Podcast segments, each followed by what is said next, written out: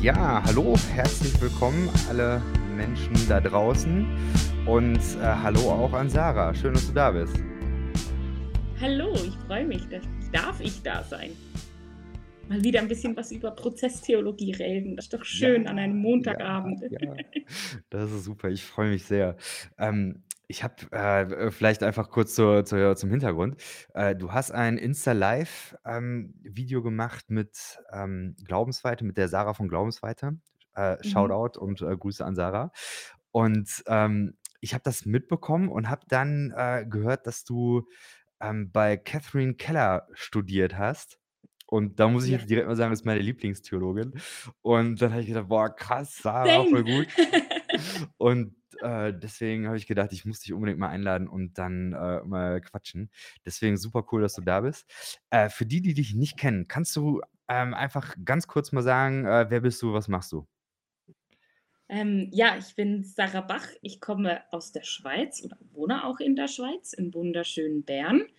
Ähm, ich bin jetzt gerade ganz neu aufgeteilt in meinem Aufgabengebiet. Ich bin zum einen Pfarrerin in der evangelisch-methodistischen Kirche hier in einer Ortsgemeinde und dann bin ich nebenher auch Doktorandin an der Universität Zürich ähm, und zwar da im Bereich so Ökotheologie, Spiritualität, vor allem im, im Ethikbereich dann auch.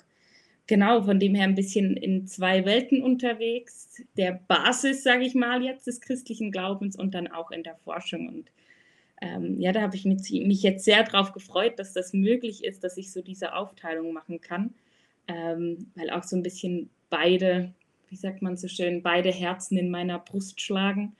Und ich das einfach cool finde, da bei beidem ein bisschen dran zu sein. Mhm.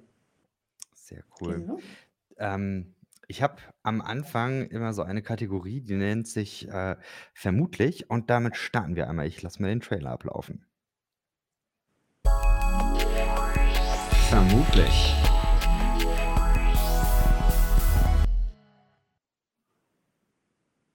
Jo, hier geht's jetzt darum, dass, äh, wenn man dich im Internet ein bisschen googeln würde und ein bisschen suchen würde, dann könnte man verschiedene Vermutungen über dich anstellen. Und Mhm. ich habe das auch mal jetzt in der Commun Community bei, äh, Instagram, ähm, rausgehauen und es hat tatsächlich einige gegeben, die ein paar Vermutungen über dich angestellt haben. Und, äh, du kannst ja jetzt gerne drauf reagieren, kannst ja, nein sagen, ähm, 'n bisschen was zu sagen. Ähm, die erste Vermutung war, ähm, dass, äh, jemand vermutet hat, dass du politisch unterwegs bist oder politisch aktiv bist. Das ist wahr. Ich bin politisch aktiv. Ich bin, äh, vor allem im Bereich des Klimas politisch aktiv.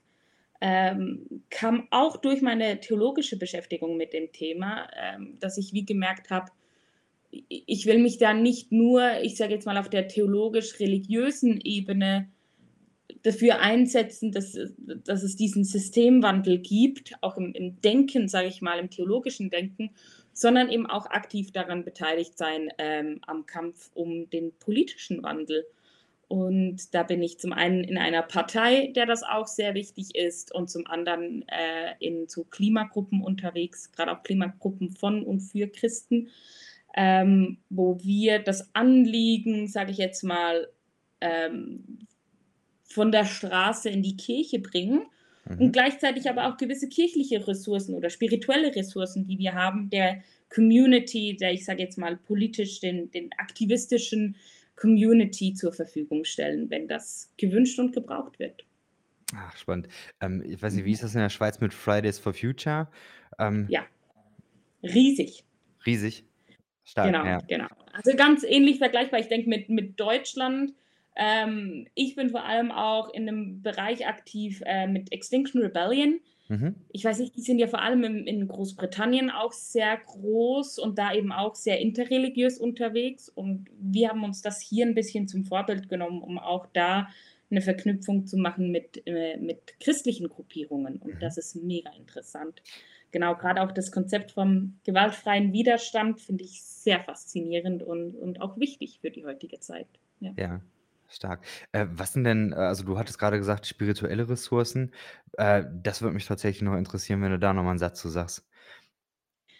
Das sind Sachen, ähm, das sind manchmal so diese schwer zu fassen Sachen. ich habe selber gemerkt, in, in meiner so, wie ich aktivistisch ein bisschen rumgekommen bin, dass Spiritualität in meiner Generation etwas ist, was überhaupt nicht als komisch angeguckt wird, sondern als etwas, was einem helfen kann, sich selber auf etwas zu beziehen, woher man die Kraft kriegt.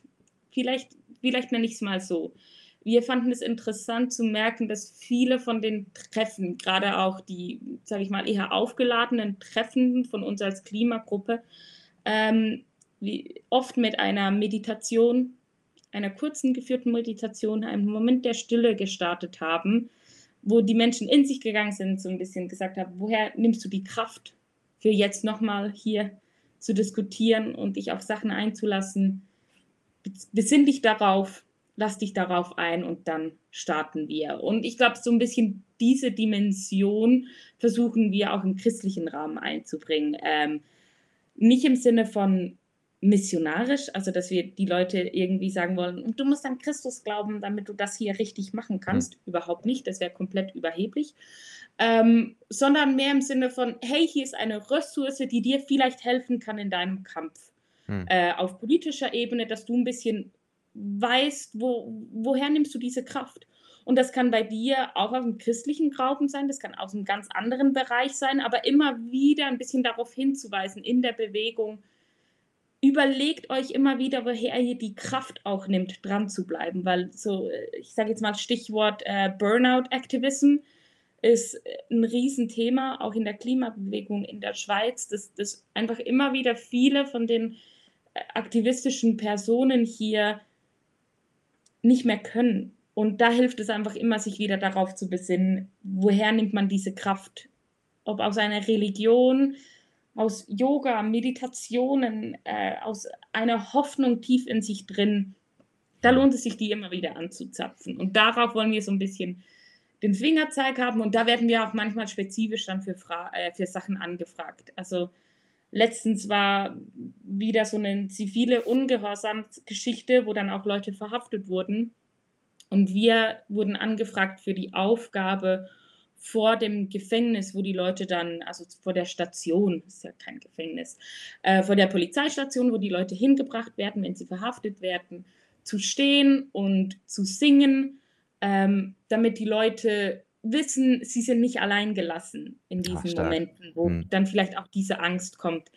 Ähm, und das fand ich unglaublich cool, dass diese Anfrage an, an unsere Gruppe kam und äh, dass da auch dann ein paar dabei, sei, dabei sein konnten. Das, so, so, das sind so ganz kleine Momente, wo aber ich glaube, sehr wichtig sind in dieser Bewegung, auch einen Blick darauf zu haben. Mhm. Ach, Mhm. stark. Das das hört sich richtig stark an.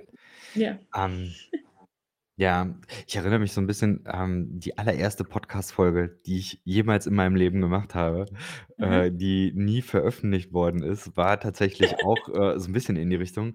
Äh, das war nämlich mit einer Psychologin, die, ähm, für, äh, auch so eine aktivistische Aktion da ging's um um um so 'n Hilfskonvoi, ähm, an die EU-Außengrenze. Da hat eine Ja. Psychologin dann, ähm, auch so Tipps gegeben, wie kann man in dieser extremen Situation, äh, auf sich selber achten Mhm. und, äh, diese Dinge. Musste ich grad, äh, dran denken, ja, da das das stimmt schon. Also, es gibt schon da auch, Ja. ähm, Dinge, wo, ähm Glaube, Spiritualität, Achtsamkeit, wo das auch 'ne 'ne wichtige Mhm. Rolle spielen kann, ja. Ja, Cooler ja, cooler Punkt. genau. Es gab 'ne weitere Vermutung, und Mhm. zwar, ähm, die Vermutung, dass du die 4. Staffel von Stranger äh, Stranger Things schon, äh, durchgeguckt haben solltest. Natürlich, natürlich.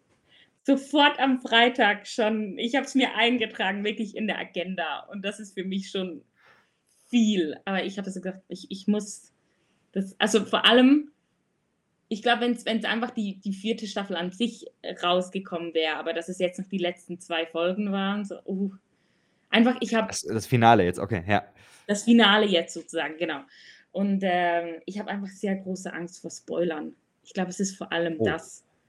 Und deswegen will ich immer eine der Ersten sein, damit mich ja nirgendwo jemand auch nur ansatzweise spoilern kann.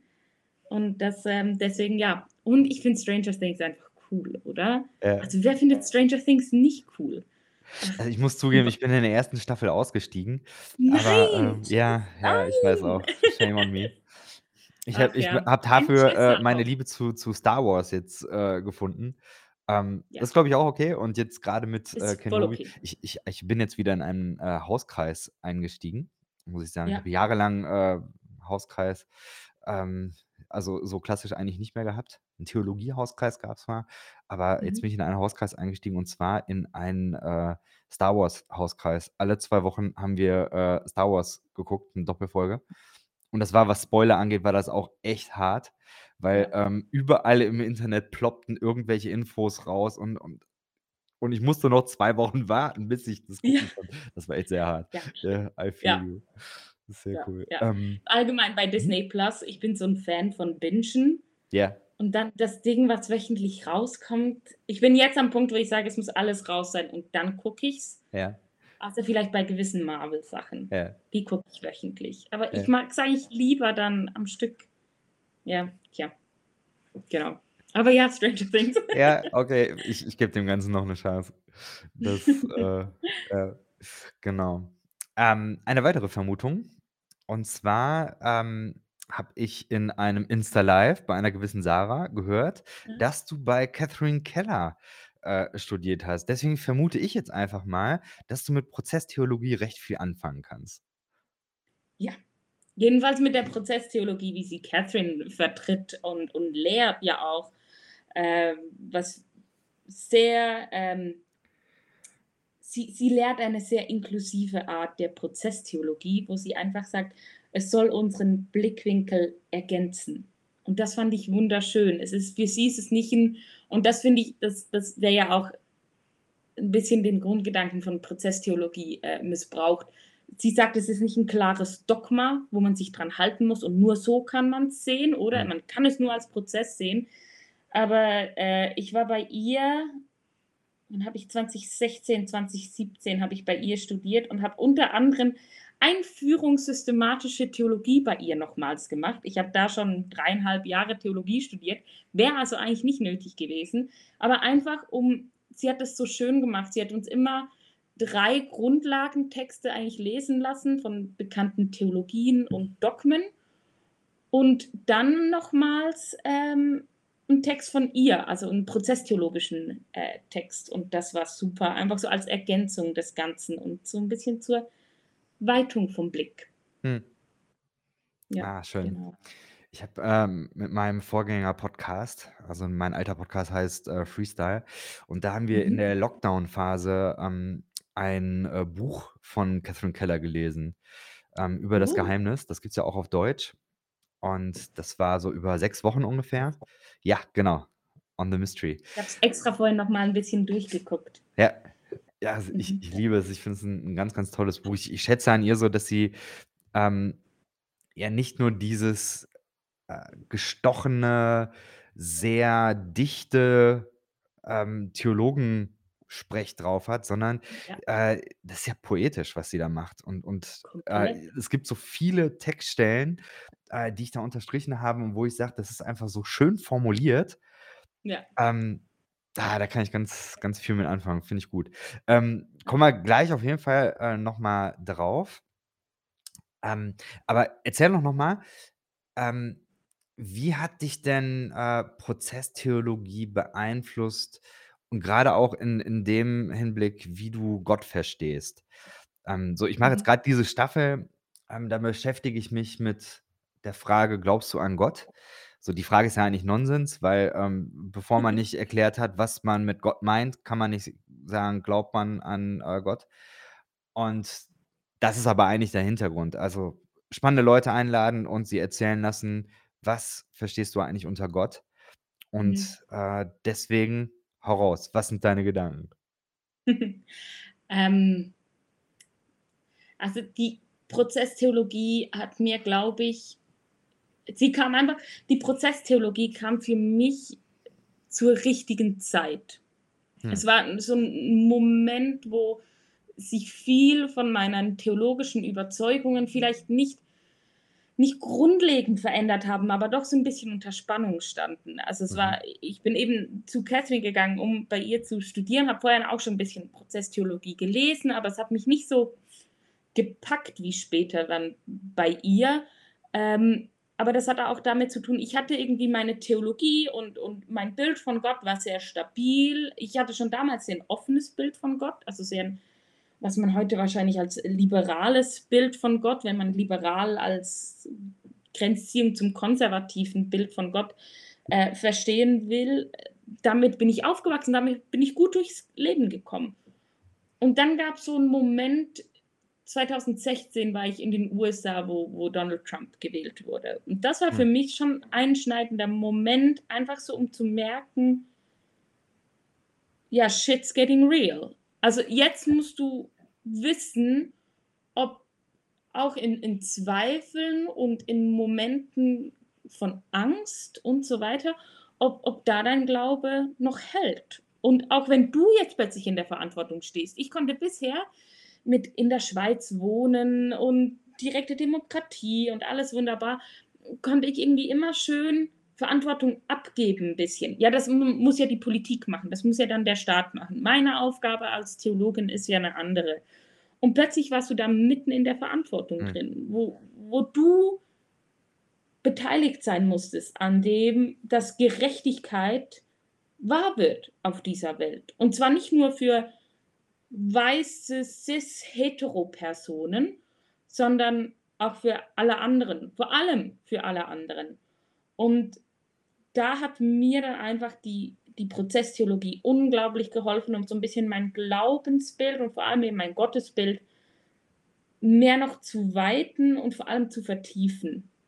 Ich habe in der Prozesstheologie 'n 'n Gottesbild kennengelernt, das sich hauptsächlich über Beziehung definiert Hm. Und 'n Gott, der sich über Beziehung definiert und deswegen auch immer 'n Gott ist, die sich auf uns zubewegt, ähm, die mitleidet, die mitschreit, die mitzweifelt, die mitfragt, die mitprotestiert. Ähm, und und dieses Gottesbild habe ich gemerkt, das hat mir viel mehr gegeben als dieses statische Bild von Gott sollte so und so und so sein. Und Gott sollte 'n dieses Bild vom alten, weisen Mann, der alles irgendwo in seiner Hand hält, habe ich gemerkt, die die das hat mir keine das hat mir keine Sicherheit gegeben in dem Moment, weil es war 'n komplett statisches Bild von Gott, der sich nicht bewegen ließ. Aber ich wollte 'n Gott, der sich bewegen ließ, der der mitkommt, der mitleidet. Und 'n Gott, der mitleidet, ist ja auch 'n Gott, der sich mitbewegt. Und deswegen wurden dann auch all diese Geschichten in der Bibel von grad jetzt die die, äh, Evangelientexte, wo man Jesus leiden sieht, das waren für mich so das wurden für mich zu Schlüsseltexten. So, Mhm. ja, es ist schön, dass er Lazarus von den Toten auferweckt. Aber vorher weint er. Er weint um einen Freund. Also, was sagt uns das, wenn unser Gott weint? Weil weil jemand von uns gestorben ist, obwohl es nicht so sein sollte. Also, dieses Bild, das habe ich wie gemerkt, das das hat mir Kraft gegeben in einer Zeit, wo es, glaube ich, auch auf'n 1. Blick hätte es vielleicht genauso sein können, dass ich mich in 'ne Theologie flüchte, die mir ganz viele klare Antworten und dogmatische Sicherheiten geben kann, so im Sinne von: „So ist Gott und so ist er nicht.“ Mhm. Ähm, und stattdessen war's gerade der Gott, der sich mitbewegt und Gott, die die mit mir ist und die mitkommt und die sich bewegen lässt von dieser Welt. Das, was mir irgendwie geholfen hat, beim Glauben dranzubleiben und nicht zu denken: „Ja super, alle Evangelikalen, äh, wählen Trump. Musste man da nicht die ganze christliche Bewegung in den Mülleimer schmeißen?“ Mhm. Ich finde das 'n, äh, super Aspekt. Ähm, ich glaube, dass viele Probleme in dieser Welt sich nur lösen lassen, wenn mehr Empathie da ist Mhm. und dann, äh, ein ein Gottesverständnis, was eben, ja, in der Prozesstheologie, äh ich weiß nicht, ob ob Catherine Keller es auch sagt, aber, ähm, ich habe häufiger mal den ähm, den Satz gehört: „Gott ist sympathisch.“ Und, äh, damit soll eben dieses, äh, Ja. Mitfühlen gemeint sein, ne? Das gefällt Genau. mir sehr gut. Ich ich merke, ich selber komme ja eigentlich aus, ähm, einer, nahezu calvinistischen Tradition. Mhm. Ähm, also sehr strenggläubig, sehr, ähm, am Wortlaut der Bibel orientiert, ähm, und ein ähm, eine starke Betonung darauf, dass Gott ist souverän, Gott hat alles in der Hand, Gott ist sehr kontrollierend. Ähm, und ich weiß, dass dieses Thema, ähm, dass Gott mitfühlt, dass das nie so auf der Agenda ist. Jetzt erst im Mhm. Nachhinein, äh, ähm, fange ich noch mal an, verschiedene Dinge noch mal so zu rekapitulieren und, ähm, lese noch mal, was was sagen eigentlich die ganzen AutorInnen, äh, sind Autoren nur, ähm, aus aus der damaligen Zeit, ähm, die mich geprägt haben. Ja, also das waren, was weiß ich, so 'n John äh, John MacArthur oder John Piper. So, das waren so die Leute. Ähm, oder eben 'n bisschen weiter zurück, so was wie Spurgeon. Was sagen die Mhm. eigentlich, ähm, zu diesem ganzen Thema, äh, Gott als mitleidend? Und, äh, das das Spannende ist, ich habe, äh, festgestellt, dass, ähm, die sagen: „Ja, ähm, klar, das steht in der Bibel, ja, Jesus weint“ und, Mhm. ähm, auch auch, äh, Genau. so verschiedene Dinge, die darauf, äh, schließen lassen, dass Gott irgendwie mitfühlend ist. Aber, Mhm. ähm, dann wird dann eben gesagt: „Na ja, das das stimmt aber eigentlich nicht, weil das ist nur eine Form Mhm. von Babysprache.“ Das steht in der Bibel, Genau. dass wir uns das so vorstellen können, aber eigentlich ist Gott nicht leidensfähig in dem Sinn. Ja, Magst du da noch genau. mal, äh, kurz sagen, was, äh was was dich da beschäftigt hat oder was da deine Gedanken sind? Ja, es ist es ist so was macht mich halt in der in der Schweiz macht sagt man so schön, das macht mich hässig. Ja. Das macht mich, äh macht mich wütend. Also, das ist doch Da nimmt man da sagt man, die Bibel enthält Wahrheit und dann aber Teilwahrheiten, die nicht dem eigenen Gottesbild entsprechen, ja, die kickt man dann raus. Also, wenn es nicht dem eigenen Gottesbild entspricht, dass wir einen Christus haben, der am Kreuz sagt: „Mein Gott, mein Gott, warum hast du mich verlassen?“ und wir das in der Kirche nicht predigen können dann dann nimmst du die Bibel nicht ernst. Entschuldigung. Also, dann dann nimmst du nur dein eigenes Gottesbild, deine kleine Schablone, von was du denkst, was Gott sein sollte und und und und gehst damit durch die Bibel und guckst, was passt rein in deine Box. Und das finde ich das Coole an an solchen Theologien wie die Prozesstheologie, die irgendwie nicht sagen: „Guck hier, wir wir haben nicht die die Wahrheit gepachtet.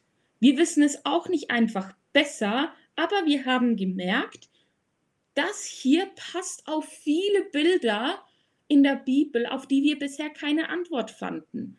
Auch auf das ganze Schöpfungsgeschehen, auf eben das Leidensgeschehen, auf wie kommt es denn eigentlich, dass Menschen verändert werden von Gott? Ist es wirklich einfach dieser: „Und jetzt bist du neu geboren und jetzt bist du 'n besserer Mensch?“ Die meisten Geschichten in der Bibel erzählen nicht von solchen Geschichten. Weder bei den großen Stammesvätern wie Abraham und Noah und all denen, noch auch später, auch nicht bei sogar nicht bei Paulus, würde ich sagen, der ja oft als dieser Ultraheilige hinstilisiert wird.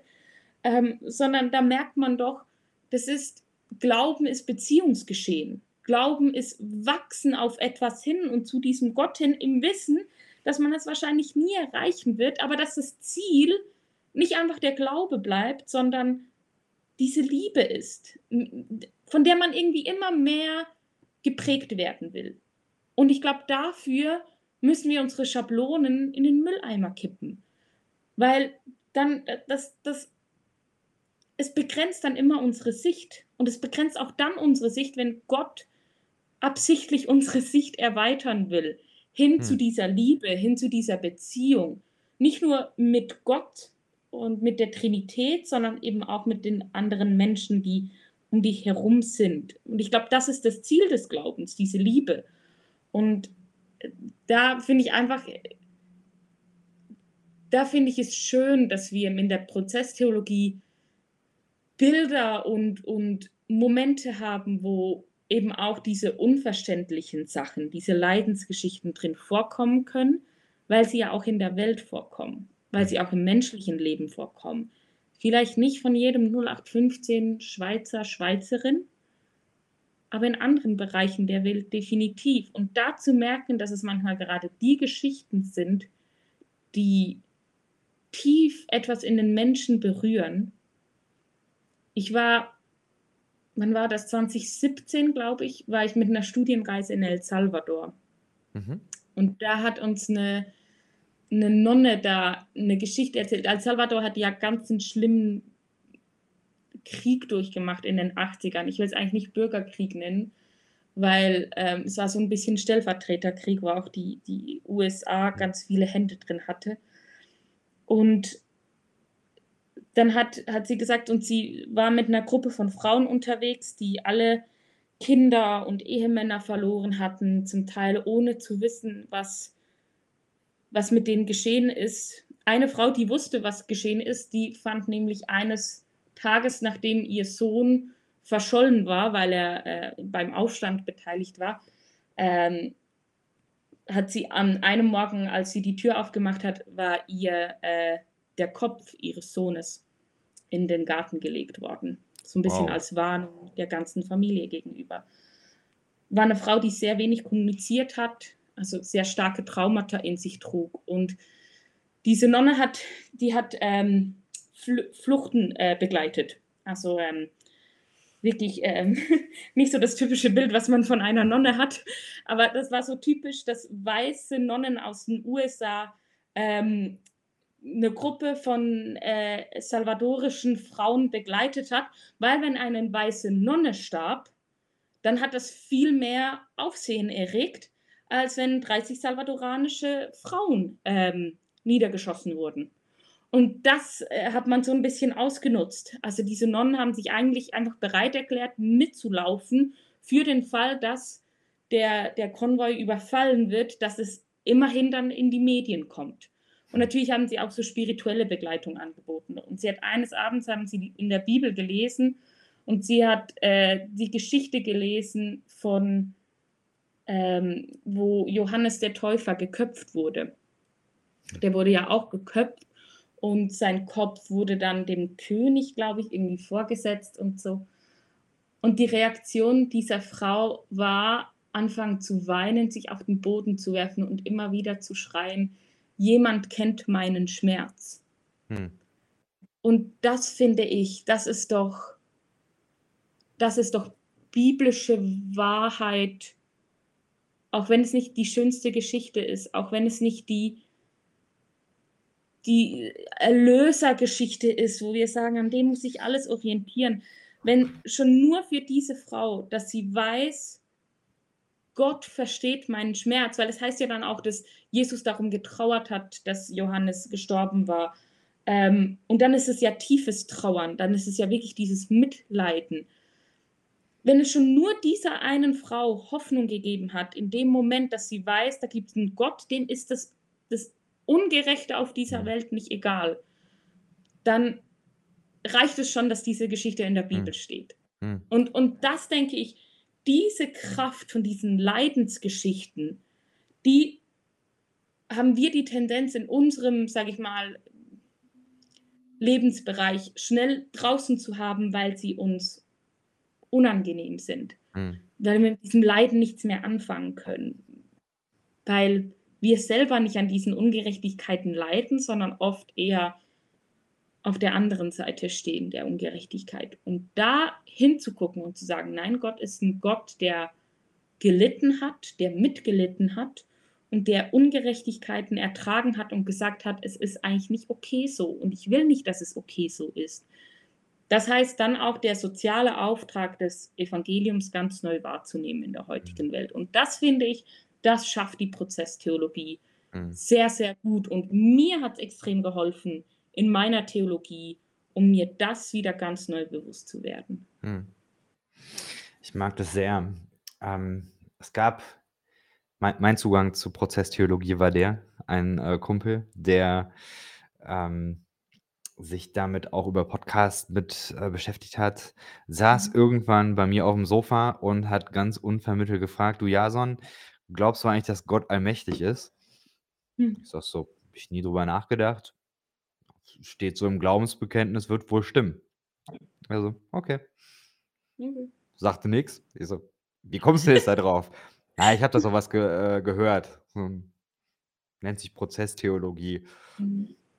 So, und er war nicht sehr, äh, gesprächig. Ich habe das dann, ähm, gegoogelt und bin dann, äh, quasi in den Kaninchenbau reingehüpft.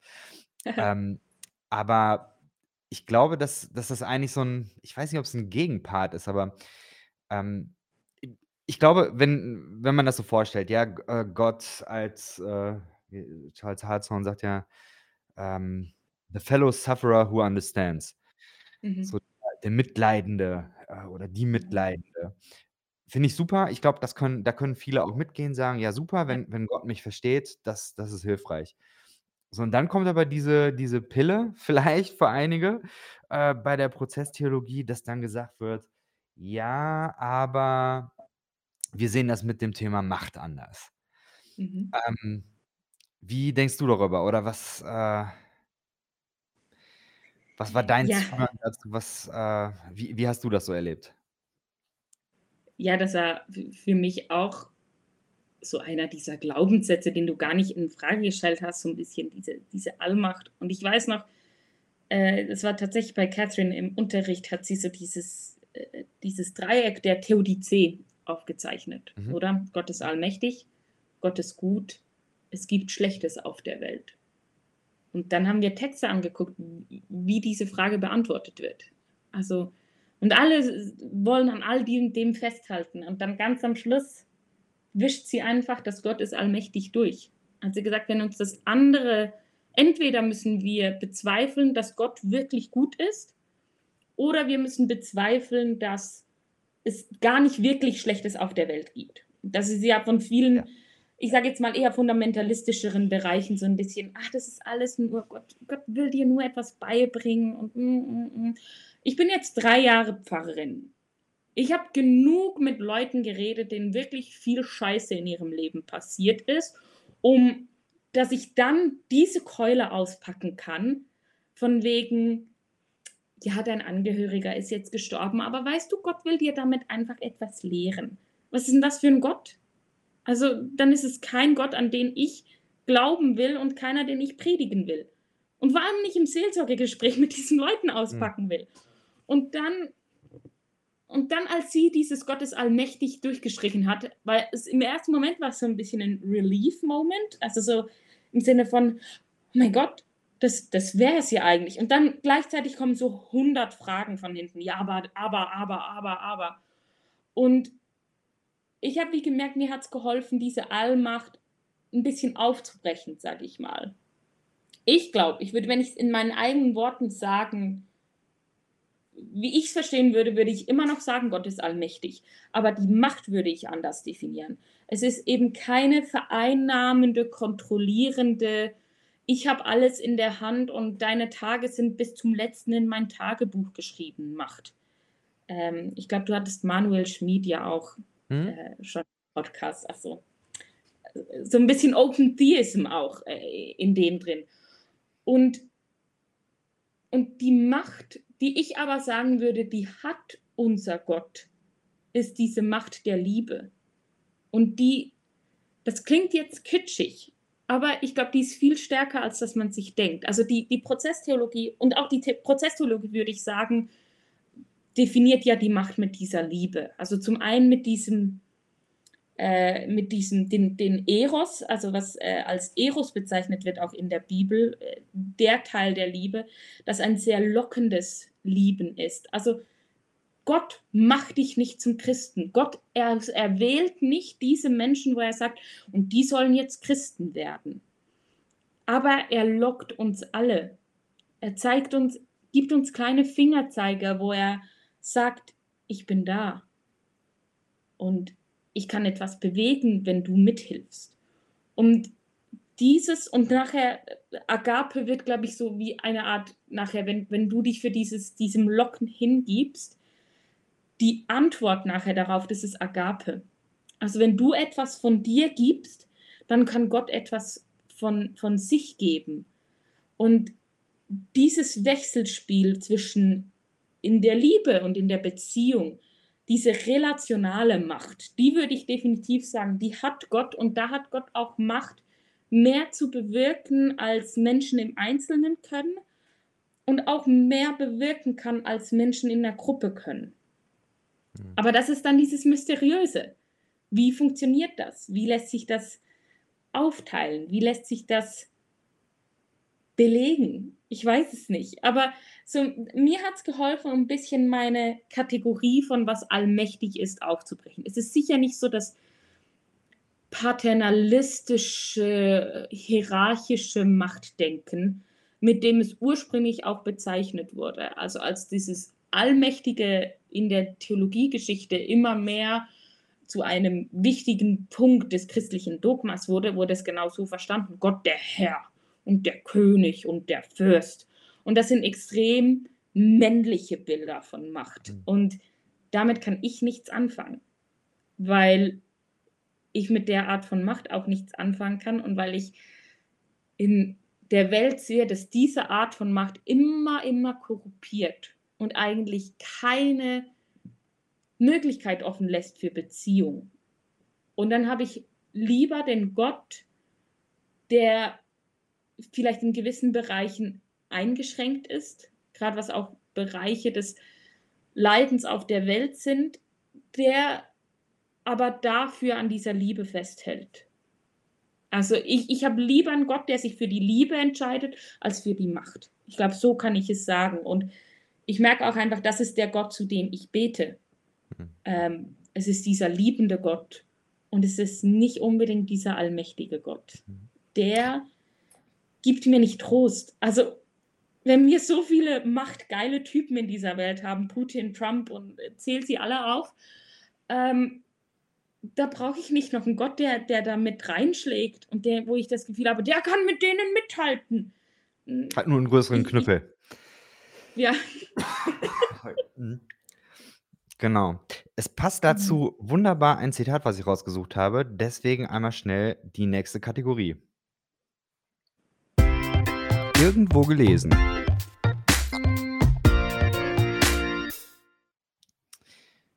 Ich habe ein Zitat von Catherine Keller rausgesucht. Surprise, surprise.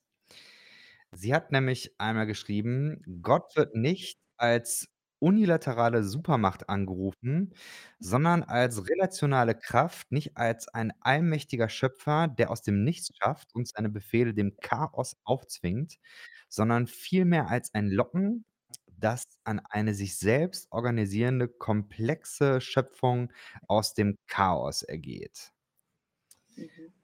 'Ne ganze Menge drin. Ähm aber vielleicht, ähm vielleicht magst du einfach darauf, äh, lossurfen. Was springt dir ins Auge? Was sind so Dinge, wo du noch was zu sagen möchtest?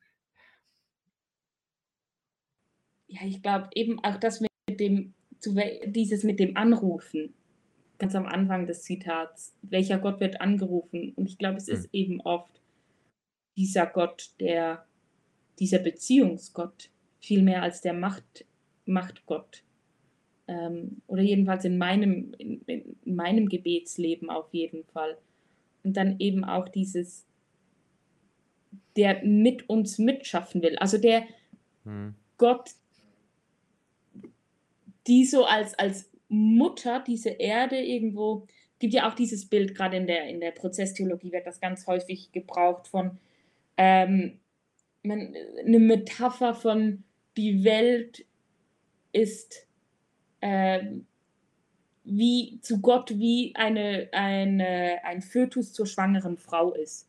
Hm. Also, es ist Teil und es ist abhängig von der Frau, aber gleichzeitig ist es auch etwas Unabhängiges und etwas, das sich entwickelt und wächst und aber alles umgeben ist von der Frau und genährt wird von dieser Frau. Und Mhm. das ist 'n Bild, das in der Prozesstheologie sehr oft gebraucht wird, um diese diese Beziehung zwischen Mensch und Gott darzustellen. Nicht im Sinne von, Gott ist komplett abhängig von den Menschen, aber auch nicht im Sinne von, er ist komplett nicht beeinflusst von den Menschen. Mhm.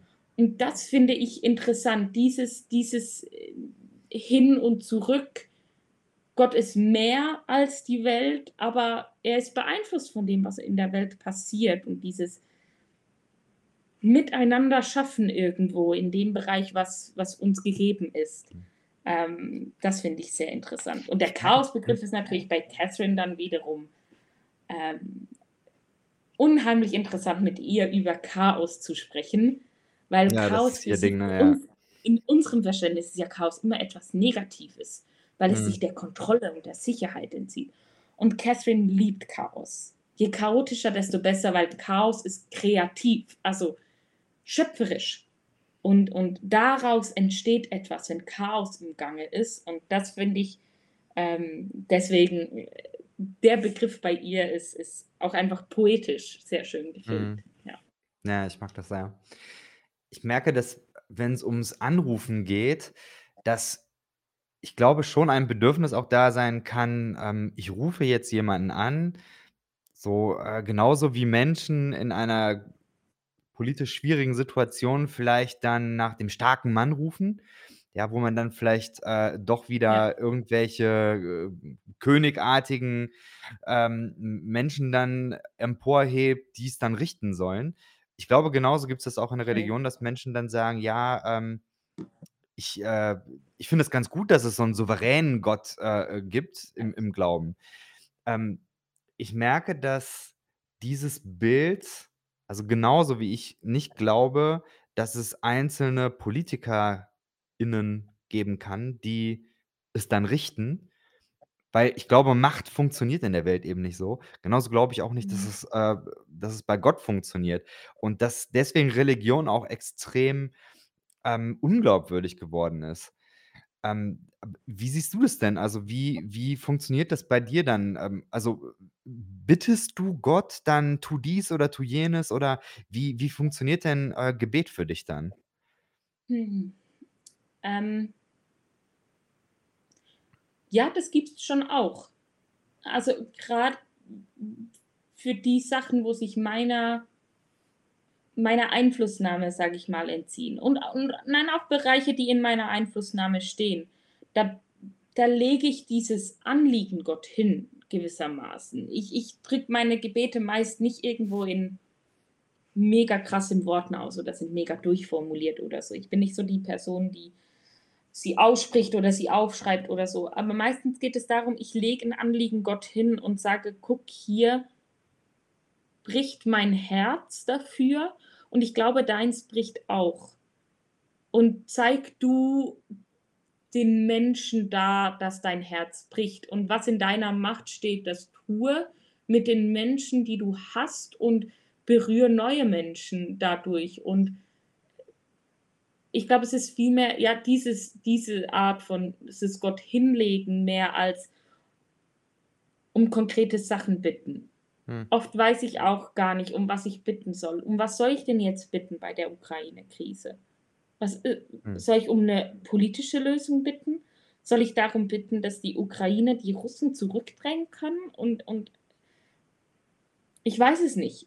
Aber ich ich ich lege das das Anliegen immer wieder bei Gott ab und sage: „Gell, du“ „du hast es im Blick und du weißt darum.“ Und und da kriege ich aber irgendwie auch die Bestätigung dann im Gebet, im Wissen darum, wenn mein Herz bricht dafür, wie viel mehr bricht Gottes Herz dafür? Er kennt ja diese Menschen. Ich kenne diese Menschen nicht mal, um mein Herz bricht. Wie viel mehr und das allein gibt mir Trost in der Situation und es zeigt mir aber auch auf wenn Gottes Herz dafür bricht, dann kann ich immerhin meine Hände auch dafür einsetzen. Also, und das kann gehen von Spenden bis hin zu eben sich politisch einsetzen, tun, was in der eigenen Macht liegt. Also, ich glaube, das gehört dazu. Ich finde es ziemlich scheinheilig und das ist vielleicht das, was du vorhin angesprochen hattest mit dem Problem der der Religion, ähm, wo wir, äh, 'n bisschen davon verloren haben. Wenn wir sagen: „Oh ja, es ist ganz schlimm, dass, in der Welt Krieg herrscht“, und dann aber nichts dafür tun, um die nächsten Kriege zu verhindern. Also, da wurde ich auch wieder sauer, wo jetzt ganz viele Christen eben: „Oh, wie schlimm, Krieg in der Ukraine.“ Und ja, es ist schlimm. Und ja, wir sollten ganz viele unsere Ressourcen dafür einsetzen, dass dieser Krieg beendet werden kann, aber auch gut beendet werden kann. Eben, ich weiß ja auch die Lösung nicht. Ähm Aber gleichzeitig sollten wir uns bitte dann auch fürs Klima einsetzen, um zukünftige Krisen und Kriege zu verhindern. Wo und und uns für die, äh, Migrationslösungen einsetzen, wo nicht Menschen im Mittelmeer sterben müssen. Also, da da komme ich dann auch an meine Grenze des Verständnisses und glaube ich, das geht eben ganz vielen anderen auch so, wenn wir ganz viel sagen, wir stehen für Liebe und wir stehen für Frieden und man sieht nichts davon. Man merkt nichts davon. Das das, wo man's am meisten merkt, jetzt grade die letzten 2 Wochen natürlich, ist: „Super, wir setzen uns gegen Abtreibung ein.“ Ja, das ist ja auch praktisch. Der Fötus fordert auch nichts von dir. Also, das ist so 'n 'n praktisches Non-Wesen eigentlich für für dich als Christ, der sich dafür einsetzt, wo du sagen kannst: „Ja, ich setze mich für dieses Leben ein und das ist wichtig, weil Leben und Pro-Life und fürs Leben und bla bla.“ Und dann aber finde ich's völlig okay: „Ja, ne, aber wenn für meine Rechte, Waffen zu tragen, täglich mehrere Schulkinder sterben, ja, das ist dann okay.“ Weil da Mhm. müsste ich mich ja dann einschränken, um Rechte von anderen gewähren zu lassen. Und das ist dann wiederum das übersteigt dann die christliche soziale Welt in gewissen Kreisen auch, natürlich nicht überall. Aber so diese Rhetorik, merke ich, damit habe ich extrem Mühe und ich verstehe alle Menschen, die damit auch Mühe haben und die deswegen sagen: „Sorry, Religion, da hast du mich verloren.“ Mhm. Ähm, weil es ist immer noch einer der Mit-Hauptgründe, warum Kriege geführt werden. Mhm. Vielleicht hat es also, ich glaube, das hat auch wegen diesem Die die Rhetorik oder der was was als, äh, Hauptgrund? Die nein, nicht die Rhetorik, sondern die, ähm die die Religion an sich, also, äh, Religione äh, religiöse Kämpfe sozusagen, also, Intoleranz von von Mhm. jeweiligen Religionen einer anderen gegenüber sind heute noch 'n großer Treiber für für Krisen, lokale Krisen, Bürgerkriege, Kriege auch im größeren Maße, ähm, Mhm. weil wir das Gefühl haben, mit 'ner gewissen Religion haben wir 'ne gewisse Wahrheit gepachtet, glaube ich. Und diese Wahrheit, die setzen wir so weit oben an, dass wir dafür bereit sind, Menschenleben zu gefährden. Mhm. Ja. Und da frage ich mich dann, ob das wirklich in in dem Fall jedenfalls christliche Wahrheit ist, wenn Menschen darunter leiden. Das ist für mich so 'n bisschen 'n Prüfgrund. Was ist denn wahr? Also, Wahrheit ist für mich 1. auch aus der Prozesstheologie kein statisches Ding, das un ähm wie sagt man dem, einfach stabil bleibt, egal in welchem Kontext und in welcher Zeit es sich befindet. Und aber gleichzeitig glaube ich, ist es 'n 'n gutes Messding, so 'n bisschen immer wieder zu gucken: „Was löst denn diese Wahrheit im Leben von deinen Nächsten aus? Führt es zu mehr Intoleranz deinen Nächsten gegenüber? Führt es dazu, dass du dich mehr von der Welt abschottest? Dann ist es wahrscheinlich deine Wahrheit und irgendeine kirchliche Wahrheit vielleicht auch noch oder die Wahrheit von deinem religiösen Führer, aber ich glaube nicht, dass es die Wahrheit von Christus ist, weil er hat gesagt, er ist die Wahrheit, 1., also, Beziehung.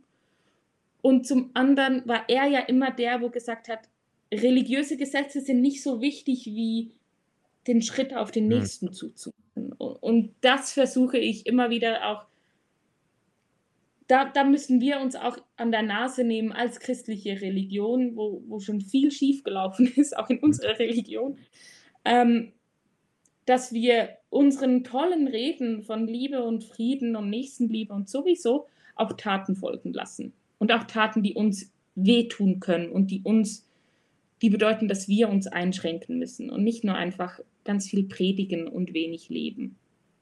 Da passt die nächste Kategorie dazu, Trailer ab. Meme der Woche.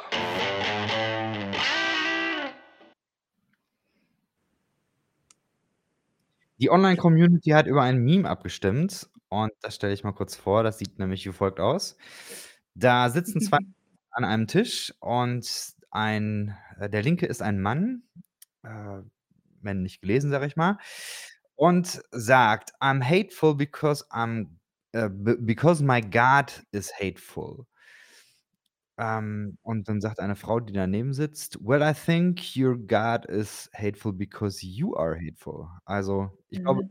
ich bin hasserfüllt, weil mein Gott hasserfüllt ist.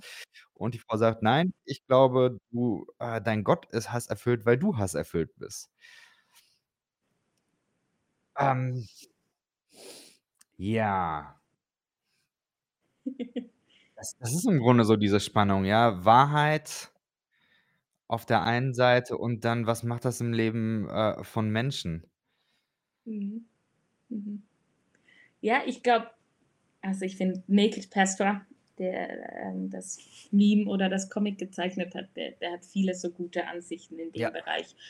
Ähm, und es ich finde es sehr auf 'n Punkt getroffen, das Comic, weil ich glaube, wir projizieren ganz oft Sachen auf Gott, die wir gerne in Gott sehen würden. Mhm. Und die es uns leichter machen, durchs Leben zu gehen, ohne großen Effort zu betreiben. Und da muss ich also, da bin ich eingeschlossen. Also, da will ich jetzt nicht von einer Position hinabsprechen im Sinne von: „Ihr habt das alle noch nicht verstanden und ich checke es schon.“ Ähm, weil sobald du das denkst, bist du wahrscheinlich wieder genau sitzt du da mit am Tisch. Ähm, ich glaube, dass wir ganz oft Sachen in Gott reinlesen oder in biblische Texte reinlesen, die eben unserem Bild entsprechen von wer Gott ist und das hat ja immer etwas damit zu tun, wer wir sind. Äh, also, ich glaube, es ist nicht schlecht, sich 'n bisschen mit Psychologie zu befassen, wenn man, äh, sich mit Gott auch befasst. Ist 'n guter Startpunkt, bei sich selbst bei vielen Sachen anzufangen. Hm, Ähm ein ein spannender Satz bei Ja. in der Prozesstheologie, ähm, ist auch von Catherine Keller, meine ich. Ähm, äh, ist nämlich, dass auch die Theologie im Prozess se sei und und und sein muss. Das finde ich spannend. Mhm. Deswegen ich ich finde, ähm, der der linke Mann hat eigentlich auch nicht völlig Unrecht, Mhm. weil, ähm, natürlich ich würde die Bibel zum Beispiel oder auch die Theologiegeschichte als einen Prozess lesen wollen, in dem natürlich auch, ähm, Beschreibungen von Gott eine Rolle spielen, die sehr hasserfüllt sind, wo es um Zorn geht und wo es um Gewalt geht und so weiter. Das ist Teil auch der christlichen, äh, Tradition. Und ich glaube, dass es eben so mittlerweile auch so 'n so 'n ja, wie soll ich sagen, so 'ne so 'ne Mischform gibt. Also, der eigene Hass, der findet dann auch in in biblischen Texten Anknüpfungspunkte und, ähm und vielleicht gibt's auch irgendwie biblische a Texte, die die auch zu Hass führen können. Also, wie Mhm. siehst du das? Ja, ich glaube, also jetzt, we wenn man guckt, wie sind diese Texte auch entstanden, Mhm. grade jetzt die diese bekannten Zornestexte oder diese gewaltvollen Texte, wo, ähm, ja, beschrieben ist, wie das, äh, Volk Israel, ähm, andere Völker eingenommen hat, zerstört hat und so weiter. Es ist ja interessant, dass archäologische Funde von den letzten 100 Jahren eigentlich eher darauf hindeuten, dass es viel mehr so ein Prozess war, ähm, von ja, da ist man langsam hingekommen und dann hat sich das so 'n bisschen ergeben und dann wurde das Volk größer und ist weitergezogen. Also, es ist gar nicht so 'n 'n 'n krasses Volk also, es war Nomadenvolk. Die Mhm. die hatten gar nicht die militärische Macht in dem Sinne. Und natürlich wurde dann immer gesagt: „Ja, aber Gott“ und so weiter. Ähm, wo ich spannend fand, im im Alten Testament mich so 'n bisschen damit auseinanderzusetzen, ja, woher kamen dann diese Fantasien, es so aufzuschreiben? Mhm. Weil anscheinend entspricht es nicht der historischen Wahrheit. Aber es war so 'n bisschen dieser Gedanke von in einer Hilflosigkeit, wo wo die sich dieses Volk vielleicht auch ständig bedroht fühlte, ständig Angst hatte um seine Existenz. Da hat es geholfen, sich so 'nen Gott auszumalen, der auf der eigenen Seite ist, der egal mit welchen Mächten, ähm, sich durchsetzen kann. Egal wie wie das ist, ob das 'n 'ne David oder Goliath-Geschichte ist. Also, 'n Gott, der sich durchsetzt, 'n Gott, der beweist, er ist auf der Seite des Volkes. Und und dieser Wunsch hat Einfluss darauf genommen, wie man nachher diese Geschichten aufgeschrieben hat. Und das muss ja nicht mal falsch sein in dem Sinne. Vielleicht ist es historisch nicht wahr, aber das ist 'n sehr verengter Wahrheitsbegriff. Aber in dem Sinne, dass es 'n Gottesbild war, das sich als wahr, weil trostgebend und ermutigend gezeigt hat, hat ja was.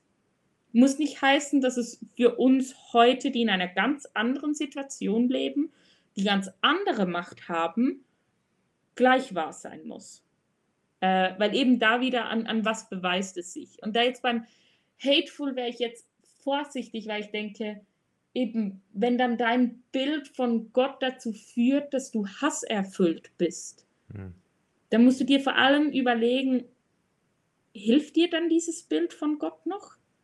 Hilft dir dieses Bild noch, um diese Liebe und diese Beziehung in der Welt zu leben oder hindert es dich eher daran? Wenn es dich eher daran hindert, dann würde ich überlegen, mal ein bisschen Abstand davon zu nehmen und zu gucken, wohin führt dich dein Glaubenswachstum als nächstes.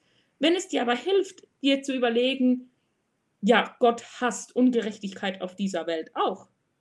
Und das hilft dir, um dich auch ähm, entsprechend aus diesem, ich sage jetzt mal, heiligen Zorn heraus gegen die Ungerechtigkeiten dieser Welt einzusetzen. Go mhm. for it. Genau, aber dann, wenn es kippt, oder? Also dann, wenn es dir nicht mehr hilft und dann, wenn es vor allem deinen Nächsten und dieser Welt nicht mehr hilft, dann dann hilft es auch, äh, sich diese kritischen Fragen zu stellen. Und dann darf man auch wachsen. Und es darf, und das finde ich an der Prozesstheologie auch aus Sicht von einer, einer Seelsorgerin, sage ich jetzt mal, die im Leben mit Leuten unterwegs ist und die damit eigentlich konfrontiert ist, dass Gottesbilder sich auch im Leben von Personen ändern können, ohne großartige Sachen. Auch extrem wichtig zu sagen, das heißt aber nicht, dass das erste Gottesbild falsch gewesen ist. Wenn es dir geholfen hat, zu der Zeit und an dem Ort gut zu leben und, und an dieser Liebe festzuhalten und dem Bösen zu widerstehen, dann war es ein, ein wahres Gottesbild. Und es kann trotzdem sein, dass du heute ein anderes hast. Also auch da versuche ich in der Seelsorge zum Beispiel immer ein bisschen versöhnlich mit unseren vergangenen Gottesbildern umzugehen und zu sagen, das war nicht falsch damals, das hat dir damals geholfen und jetzt dürfen wir dankbar sein, dass wir ein anderes haben, was dir heute wieder hilft. Und vielleicht hm. musst du, und diese Erkenntnis musst du haben und das musst du lernen, damit du dann vielleicht auch in 10 und in 20 Jahren wieder ein anderes Gottesbild haben kannst und das annehmen kannst, ohne dein vergangenes Ich zu verurteilen, weil es anders geglaubt hat und diesen Glauben anders gelebt hat. Und das finde ich auch gerade aus, ich sage jetzt mal, Pfarrerinnenperspektive, das finde ich eine mega schöne Eigenschaft an der Prozesstheologie, diese, diese gewisse Demut dem eigenen Glauben und der eigenen Theologie gegenüber. Hm. Mag ich sehr, mag ich sehr. Sehr schöne Worte gefasst auch. Vielen Dank. ähm, ich hau die letzte Kategorie raus. Mhm. Nachgefragt. Es gab eine Frage, die, ähm, über Instagram reingekommen ist. Ja, die Community kann, ähm, bei Instagram immer Fragen stellen, die wir hier einbringen. Ähm, und Mhm. für dich ist folgende Frage gekommen. Ähm, offensichtlich eine Person, die dich kennt. Äh, sie hat nämlich gefragt oder gesagt, ich solle dich über das Bischofinnenamt ausfragen. Okay. Ich ich glaube, das ist wahrscheinlich eine Person, die die die EMK, also die Evangelisch-Methodistische Kirche in der Schweiz und ihre aktuelle Lage ein bisschen kann. Wir wählen einen neuen Bischof, eine neue Bischöfin dieses Jahr. Ah, okay. Und da ist es dann natürlich lustig, alle möglichen Pfarrpersonen zu fragen: „Und, bist du Bischöfin?“ Ähm, nein, ich werde nicht Bischöfin. Ich finde es ein wichtiges Amt, das wir haben bei uns in der EMK und deshalb mache ich es nicht. Genau. Aber das ist wahrscheinlich, ich nehme an, das ist aus dem Bereich eine Frage, genau. Aber ja, spannend. Mhm. Wir haben in der EMK, ist ja äh, nicht mehr sehr häufig, glaube ich, im freikirchlichen Kreis, ähm, dass wir ein Bischofsamt haben.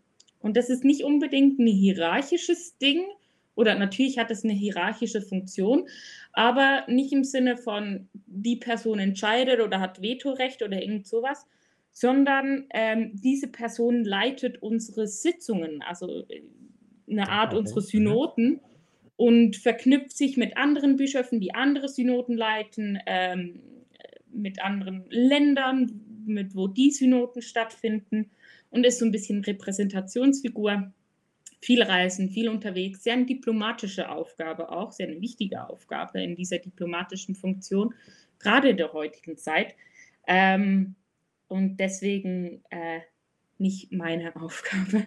Dein Ding ist, äh, Genau. die äh, habe ich auch schon so ein bisschen rausgehört. Ähm, unter anderem, ähm, ich glaube, du schreibst gerade deine Doktorarbeit, ist das richtig?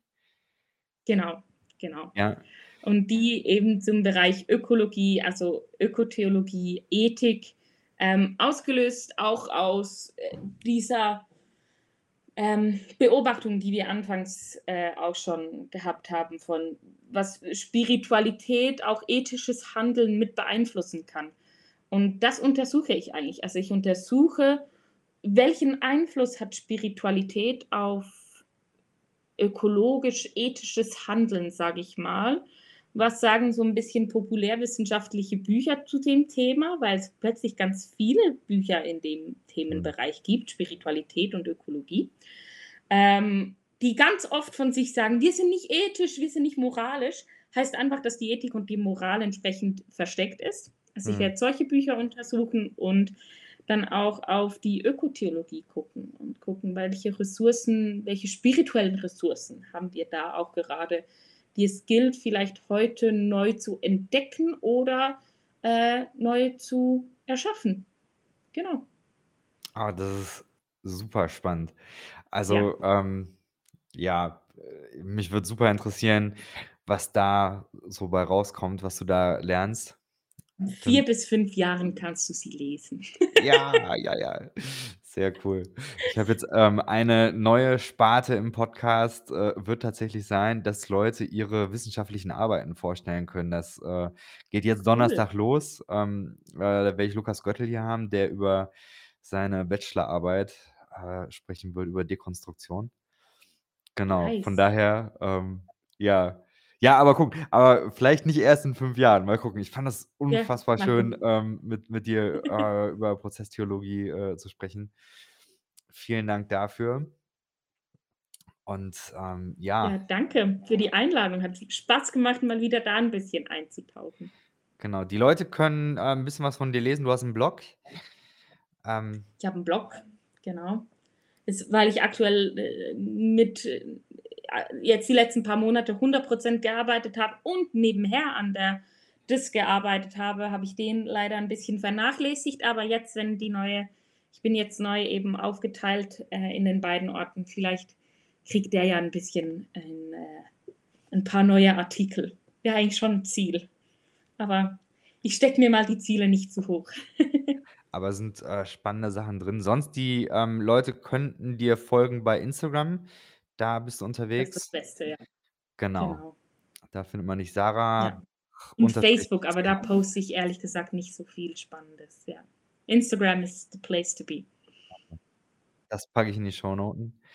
Super. Vielen, vielen Dank, dass du da warst. Das hat mir sehr viel Spaß gemacht und dann, ähm, genau, Donnerstag geht's hier weiter. Vielen Dank dir. Dankeschön für die Einladung.